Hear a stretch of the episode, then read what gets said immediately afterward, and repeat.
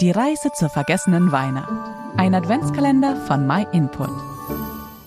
Hast du dich gerade so richtig schön mit einer Tasse Tee aufs Sofa gesetzt und genießt die angenehme Kaminwärme? Es wäre fast ein bisschen grausam, wenn ich dich jetzt auffordern würde, diesen schönen Platz zu verlassen und nach draußen in die Kälte zu müssen, oder? Leider geht aber unsere Weihnachtsreise genau so weiter.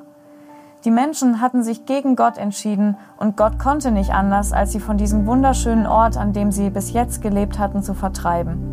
Sie mussten die angenehme Atmosphäre, die sie in der Gegenwart Gottes genossen hatten, verlassen.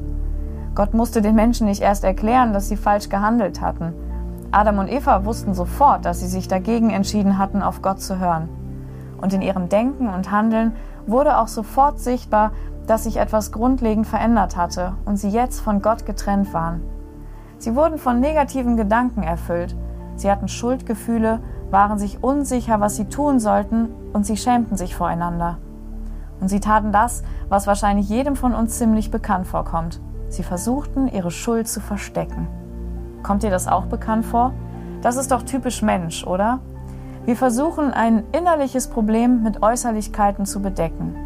Zum Beispiel setze ich ein scheinheiliges Lächeln auf, obwohl ich im Stillen mein Gegenüber verurteile.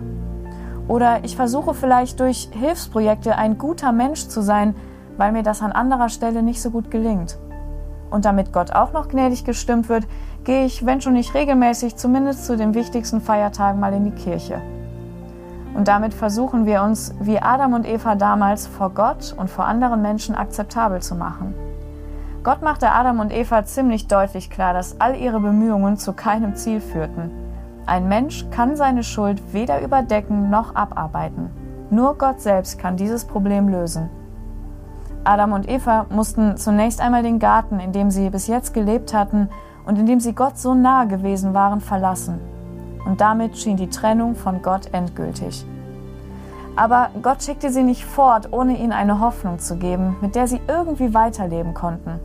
Unsere Reise geht weiter.